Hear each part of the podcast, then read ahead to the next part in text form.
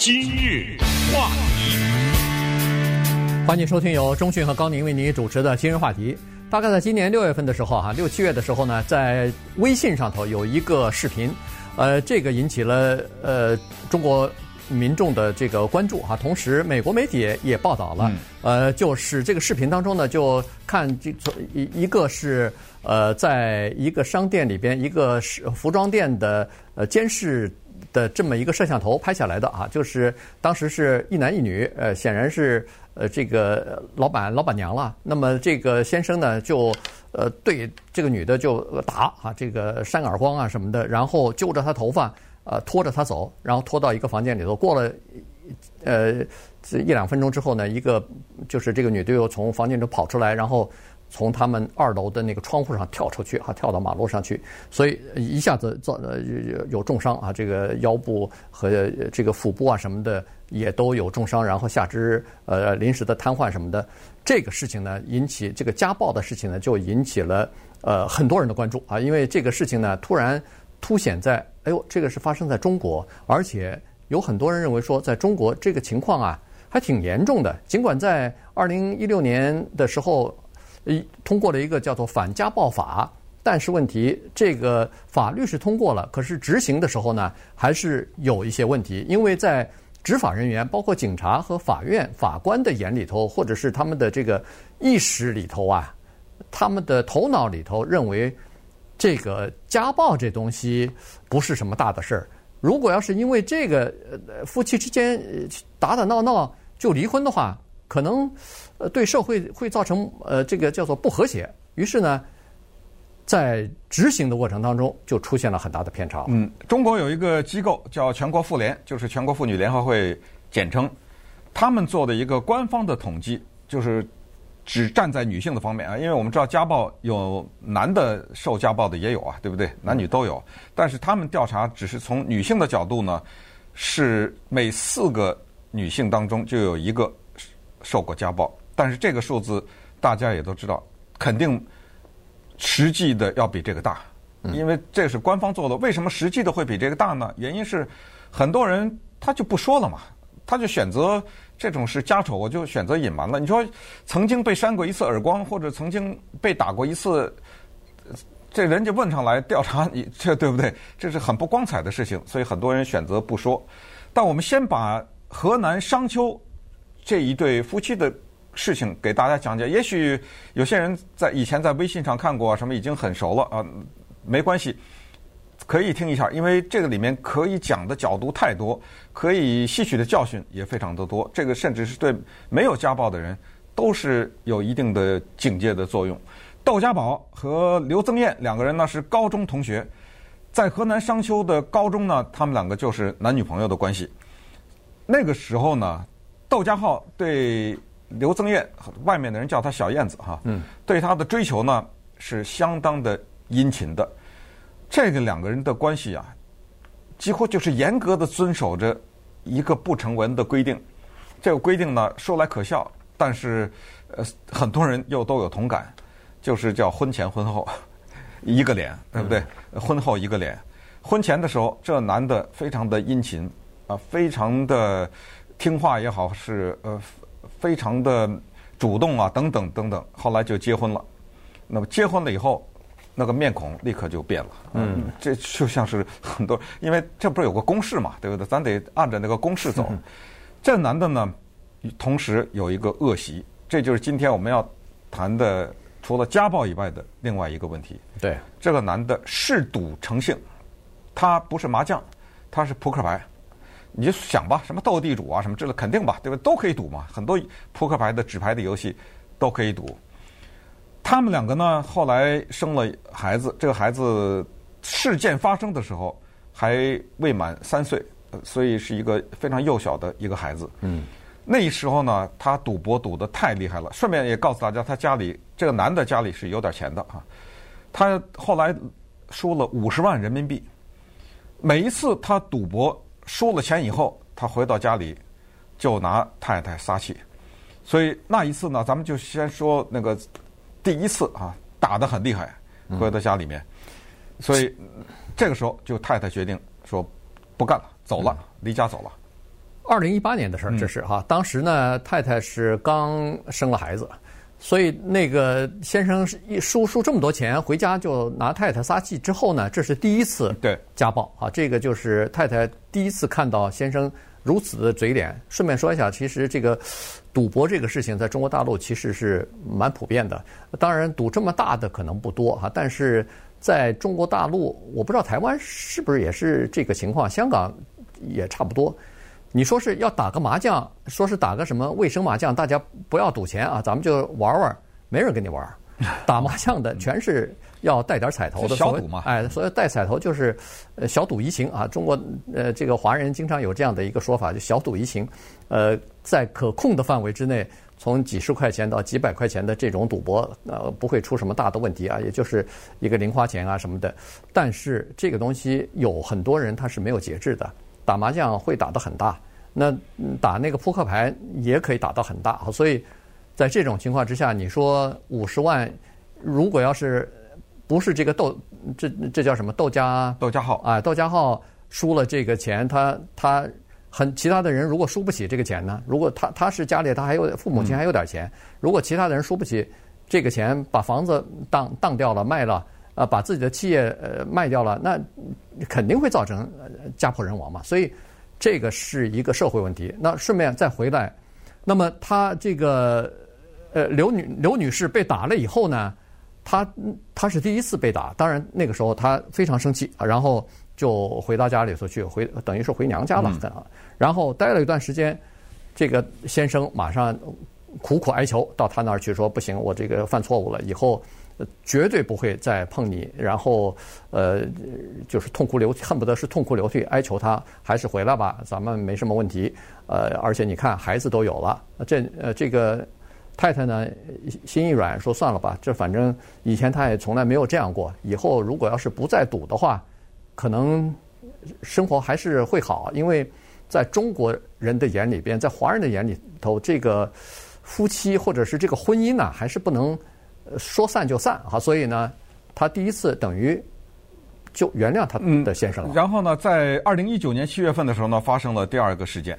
那一天晚上，这个男的在外面赌博赌了一夜，到天亮才回来。那么这个时候呢，这个女的当然拿他也没什么办法，所以呢，他就给了这个男的的母亲，也就是他的婆婆吧，嗯，打了个电话。那么她的这个婆婆呢，当然知道自己的儿子有这个恶习，所以她是向着媳妇的。她那个婆婆呢，就把她这儿子给臭骂了一顿。嗯，你骂儿子没问题，儿子回到家就打老婆了。呃，这次打的非常的重。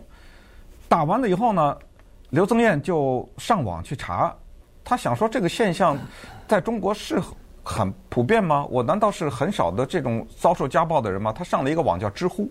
嗯，呃，她到那上一查，不得了了。那上面的留言，呃，有的是把什么眼睛都快打瞎了的呀，什么之类的，各种各样的女人的留言，蒙受家暴的女性留言，他知道这个事儿严重了。这个时候呢，他就萌生了要离婚的这个念头。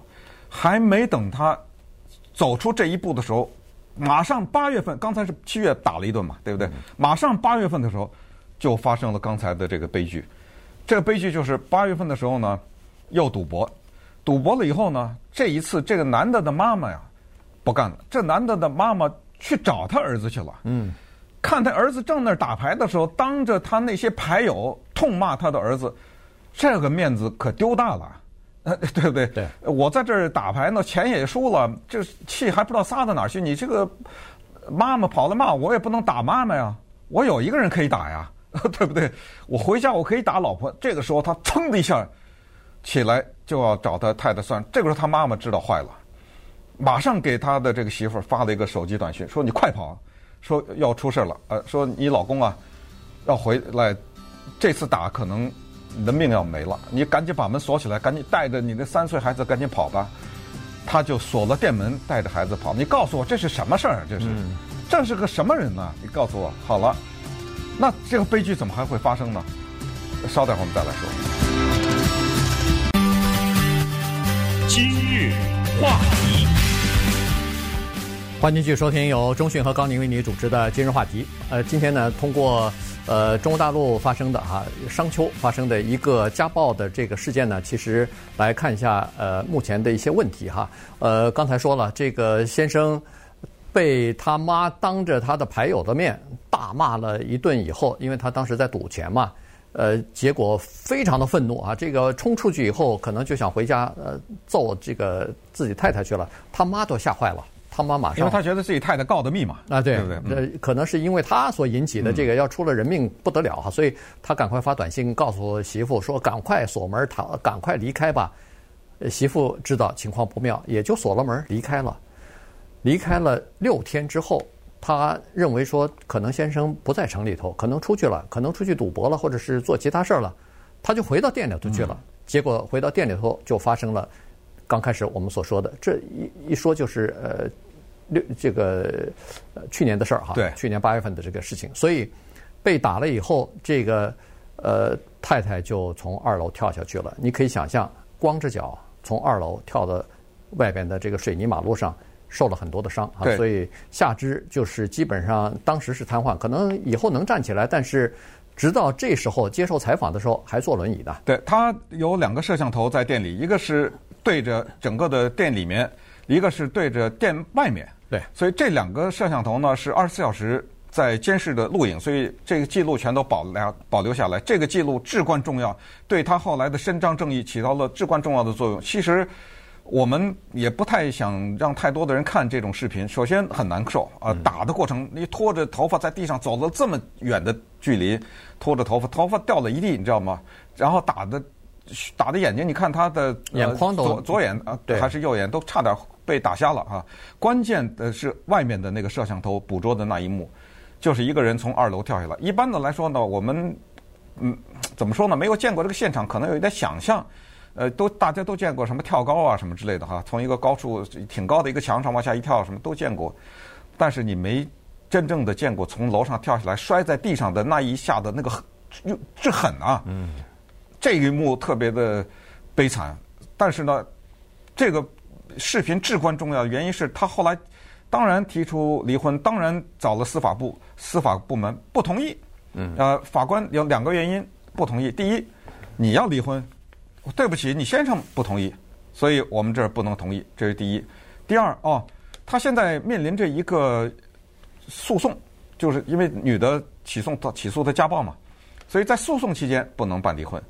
呃，给了他制造了很多障碍。那么这个女的呢，一看连婚都离不了，而且当然现在中国法律又有什么三十天等待期，这我可以理解。那加州还有半年呢，嗯，对不对？这我可以理解，因为中国的离婚率现在太高了。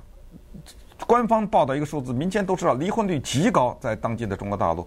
而且今天讲的这话题中还涉及到一个疫情的问题。我之前我们也讲过，在疫情期间。很多家里面，对不对？这个矛盾闹得很厉害，离美国的离婚率也增加了。那现在涉及到一个司法的问题，就司法部门不同意他离婚，这个时候他才绝望地走上了社交媒体的平台上面。对，他就把这个公布了。当然，我们也把这个视频放在网上。不过，还是跟大家提醒一下，就是这个事情比较悲惨，所以如果不能承受，也不要看。但是为什么要放这个视频？就是提醒大家家暴的。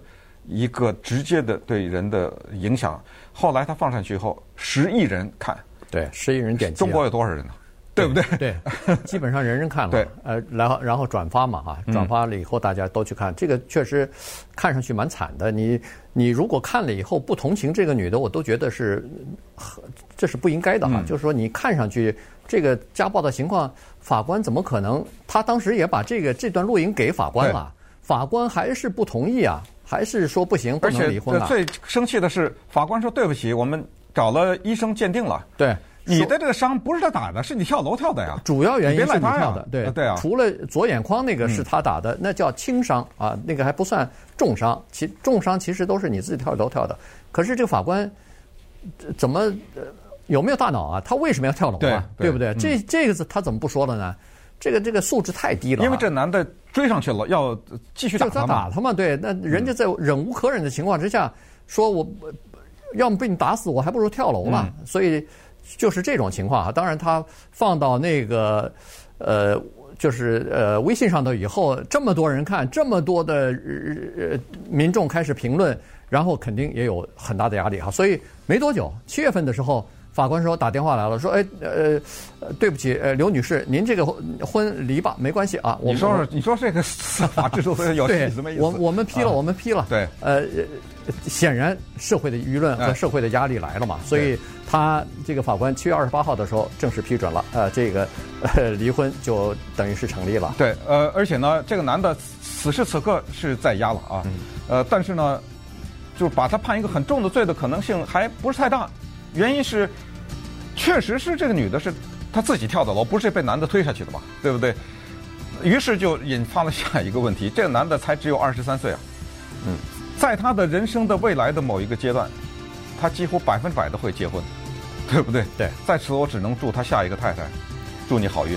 关键是你在，我我觉得关键是在结婚之前，嗯、中国应该有这么一个法律，就是要看一下，或者是建议，嗯，要女性看一下这个先生啊，曾经有没有过。